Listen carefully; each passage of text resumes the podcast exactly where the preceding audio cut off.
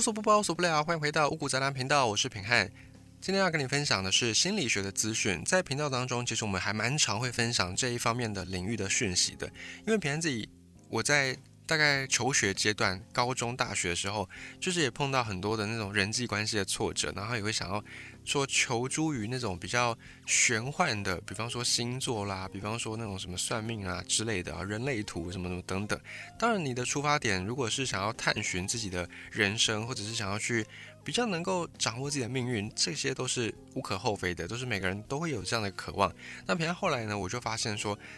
很多时候我们要去看这种算命，或者是看这种什么人类图啦等等，看星座啦，你必须要具备很多很多的前景知识，你可能必须要学习很多。占星有关的领域，然后你才比较能够去看懂目前坊间在讲的什么，呃，你的太阳星座啦，什么水星星座啦，等等等等。我觉得它那个背后你是要花很多很多时间才能去建构一套比较完整的体系。那么在此同时呢，平安自己也有在修课的过程当中去找到一些心理学领域相关的课程。那我就发现说，诶，心理学的课程它比较像是你一次学一个部分，那一次去了解一个部分，那这些心理学。因为从业的人很多，所以很多的心理学的专家，他们都有把一些很艰深的领域、很艰涩的这些字，把它转化成一般我们平民们比较好懂的字，就是把它科普化，把它变得比较普及，然后变得比较好入口、比较好去理解吸收的这种资讯方式。这样子一来，我们就可以透过心理学比较有系统的一套学问。然后来去爬出自己过去的人生的经历，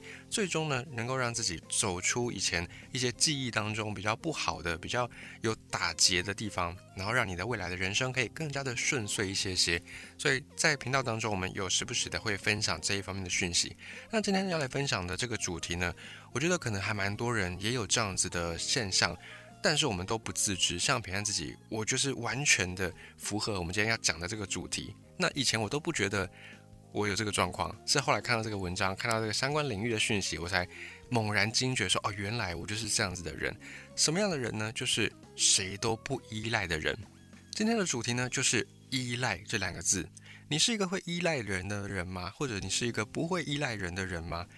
到底依赖跟不依赖差别在什么地方呢？其实现在我们都会希望说，能够做到在某种程度上面独立，但是又在某一些方面能够有依赖的对象。像是我们都很希望说，我们的人生自由可以获得独立，就是不要被限制。但是我们又很希望说，我们在尤其金钱的资源上，各种资源上能够有一个依靠，能够有个依赖。大部分的人是这样子的一个想法。但是有没有人是可以做到完全不依赖别人呢？或者说？应该说，在人际关系里面，很少会去开口求助别人的人，或者是很害怕给人家添麻烦的人，像是日本人，日本这支民族大和民族，他们表面上看起来就是符合我们今天讲的谁都不依赖的人。日本的这个民族，他们是非常害怕给别人添麻烦的一个民族，所以在日本，如果你是一个。不习惯依赖别人的人，你在日本社会，你可能会觉得还蛮自在的。但是如果你是像是在台湾，可能有一些比较传统的、比较老一辈的这些长辈呢，会很喜欢去亲戚朋友家串门子，然后会互相送东西送来送去的这样的性格的朋友，你去到日本，你大概就会觉得，哦，好没有人情味，哦，就大概会觉得说很冷冰冰的感觉。那平常自己呢，我在自我检测之后，我发现我是属于那种不会依赖别人的人。怎么检测呢？这样的人在心理学的领域里面有一个词叫做依赖无能，也就是当一个人不去依赖他人的时候，这个人表面上他的生活好像可以很亲近，不会受到干扰，可是呢，实际上也代表这个人的交际关系、人际交往的关系，大部分都会是短暂的，而且是很浅薄的。因为呢，这样的人心里面会认为说，我不需要去依赖任何人，可是这个念头，他却又只是一种内心脆弱的伪装。的一个保护色而已，掩盖掉了自己真正的情感需求。这个我们等下后面会再详细的说。我们现在说什么叫做依赖无能？根据临床心理学的一个数字总结，依赖无能的人大概会有以下的几种表现方式。首先呢，第一个，你的周围的人有人会说你是一个冷漠的人。再来呢，依赖无能的人自己心里面会希望给别人留下一个。独立的印象，至少不要是经常一天到晚在麻烦别人的人的印象，或者说你曾经有听过亲近你的人跟你抱怨说，哎，你好像是一个没有什么感情的机器人，你好像是一个很冷冰冰的人，就是有这种距离感，以及呢，你习惯自己的事情自己做，还有一个特质是跟别人求助，就是要开口请别人帮忙这件事情，对你来说特别的艰难。假设今天有一个很困难的任务，你自己做会非常的困难，那你如果找一个帮手来帮你做这个任务，它的难易程度就会减少一半以上。可是呢，在这个状况之下，你可能还是宁愿倾向自己做，你还是。比较难去开口请求别人的帮忙。如果你有这样的一个特质，你可能也被算作依赖无能的人。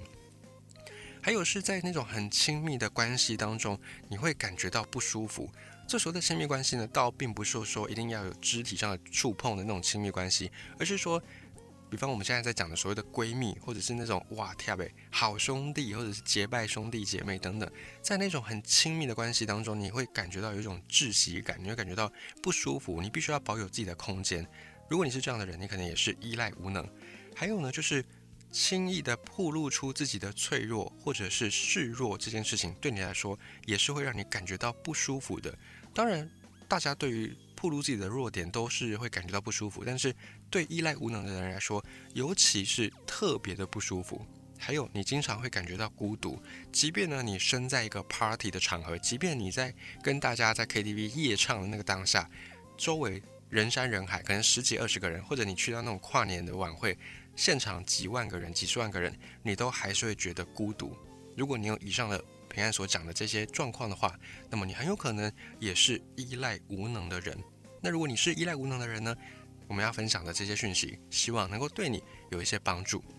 那怎么样叫做不会依赖别人的人？怎么样叫做依赖无能的人呢？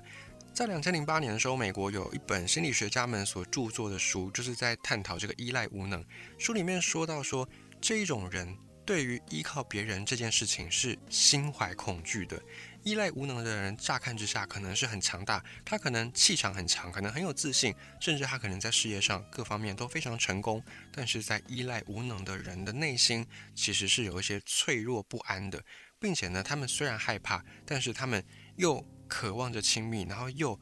害怕跟别人的关系太过亲近，他们就是一个非常矛盾的个体。如果呢，在这一群依赖无能的人当中，有一个共通的描述他们的名词，那一定就是我不需要任何人。就是大部分依赖无能的人都会有这样句潜台词，他可能有说出来，可能没有说出来，放在心里面。那从行为上来看呢，依赖无能的人会尽可能的回避对他人的需要，就是他们会尽可能的把所有的事情都变成能够自己去独立完成的这种模式。如果有一天真的不得不依靠别人，或者是不得不寻求外界的帮助的时候，依赖无能的人会感觉到非常强烈的羞耻感，就会感觉到非常的拍 C，或者是非常的尴尬，甚至呢还会因为拜托别人的这个举动而讨厌自己，对自己有排斥感。那这种依赖无能也包含在情感上，就是比方说自己很难过、失恋了，或者是碰到那种至亲离开人世间，非常非常的情绪低谷的时候，非常孤单的时候，依赖无能的人也很难开口去。寻求别人的安慰，也很难试出自己的内心的脆弱。就是你看到他在那边很伤心，看到他不对劲了，但是你问他说：“诶，你怎么了？你还好吗？”依赖无能的人肯定跟你说：“啊，没事没事，我 OK，我很好。”会有这样的一个现象发生。另外，这些依赖无能的人很特别的是，对于别人的依赖呢，又还蛮能够接受的，就是。这些人的心里面会在想，与其是我去拜托别人，不如让别人来拜托我，就是自己比较能够承受被别人依赖，但是不能够接受自己去依赖别人。可是即便是这样子，这一群依赖无能的人也会希望说自己的事情自己做，最好是不要有人来依赖我。因为呢，这一群依赖无能的人对于依赖这件事情，对于依赖这个词本来就有一些负面的评价。依赖无能的人心里面会认为说，诶，你一定是能力不足，你才需要去找一个人，找一个人事物来依赖。所以对于依赖这个事情，依赖无能者的内心是给予他负面的标签的，是给予他负评的。也因此呢，这一群依赖无能的人，他们不喜欢也不擅长应付别人的依赖，只是跟自己要去依赖别人比起来呢，比较能够接受别人来依赖自己。是这样子的心情。那这段听上去有点像绕口令。如果你听得不太明白的朋友，你可以在这一段再回放一下，再细细的梳理一下这个因果关系。于是呢，在人际交往当中，这一群依赖无能的人，他们就会有着逃避人际交往的倾向。也就是说，最好你是你，我是我。对依赖无能的人来说，似乎只有这样子避免你来我往的付出，才能够获得心灵上的平静。也就是呢，像在台湾传统社会当中很重视的人情味，也就是过年过节都要送礼的这种文化。这个文化其实，在建立人际关系，在建立良性的人际关系上面，其实还蛮好的。因为人际关系本来就是互相的付出嘛，那付出的那个量一定会多一些。就是每一次你付出的时候，你会比上一次对方回给你的再多一些，这样子呢，对方心里面就会留下有一点点想要偿还你、想要报偿你的心态。那下一次呢，对方就会再回给你更多。于是两个人之间就在这个每次都多一点点的给予、赠予或者是付出当中，慢慢的让彼此的感情升温。而依赖无能者呢，就是假设今天你跟一个依赖无能者出去吃饭，然后呢，你坚持说你们好久不见了，你必须要请客。你就请了这顿饭，这顿饭的总价可能是六百块钱。那马上这个依赖无能者呢，他就会在下一个你们要去的行程，就赶快把这六百块钱的额度也给还掉。就是他不会希望说下一次见面的时候，他还要抱着我上次欠你三百块钱的这个饭钱的这种心态去。依赖无能者他们很害怕这样的一个状态，所以在当下，依赖无能者就会非常严正的跟你做推辞，或者是。即便他没有推辞，他还是让你付了那一餐的饭钱。可是他也会尽快的，而且真的是非常快，可能当下马上他就会把这个钱转账给你，或者是用其他的方式。总之呢，就是避免成立出有欠你东西、有欠你感情的这个局面。这是依赖无能者在人际交往上面。也会让他们之所以感觉到很孤单的一个关键点，因为没有这种互相欠来欠去的关系，所以依赖无能者也很难发展出真正很深厚的或者是很长远的这种友情关系。另外一方面，依赖无能者即便是面对自己很亲近的人，也会呢把这些给予、把这些付出的关系算得非常的清楚。你帮了我一次，我一定要在下一次帮回来，而且是尽量。你帮一次，我就要马上帮一次，不会说哦，你可能帮我好几次，然后我再回馈你一次。这对依赖无能者来说是很难很难去接受的。所以长久下来呢，就算你是跟依赖无能者每天朝夕相处的人，你还是会觉得这样的人有一个距离感，相处起来呢过分客气了。你说客气这种人格特质，可能在大家刚见面还不熟悉的时候，还不知道彼此的底线，不知道彼此的地雷的时候，可能大家都会表现的客气。但是，一旦呢，当我们发现，哎，这个群体里面，或者是某一些人，可能他的底线比我们想象中的还要再宽广一些，我们就会开始不那么客气起来。那这个往往也是一段人际关系能够发展的关键。但是对依赖无能者来说呢，他们是非常的严守客气的这条线的。他们会觉得说，最好是我不要去拜托你，我不要去麻烦你，但是相对的，你也不要来拜托我，你也不要来麻烦我。最好是大家自己的事情都能够自己处理好，不要互相的去。麻烦别人，这对依赖无能者来说是最理想的状况。但是呢，依赖无能者的心里面，依赖无能者也是凡人，依赖无能者也会有那种想要依靠别人的时候，也会有那种自己感觉到真的无能为力，想要让别人来帮忙，想要让别人来帮助的时刻。只是呢，在依赖无能者的心里面，通常对于这些情绪是过于敏感的，在某一些瞬间，他可能看到，哎。有人不经意的一个动作，或者有人不经意的一个表情，或者有人不经意的滋了一声，他就会觉得说：“哎，这个是不是对方在拒绝自己的请托所释放出来的微小的讯号？”所以这样子一来呢，依赖无能者就会把这些微小讯号过度解读，非常容易就误会别人的对他们的好意，进一步就会打消自己想要去找人来依赖的念头，并且依赖无能者又会用更加坚硬的外壳在武装自己。所以就会变成一个恶性循环，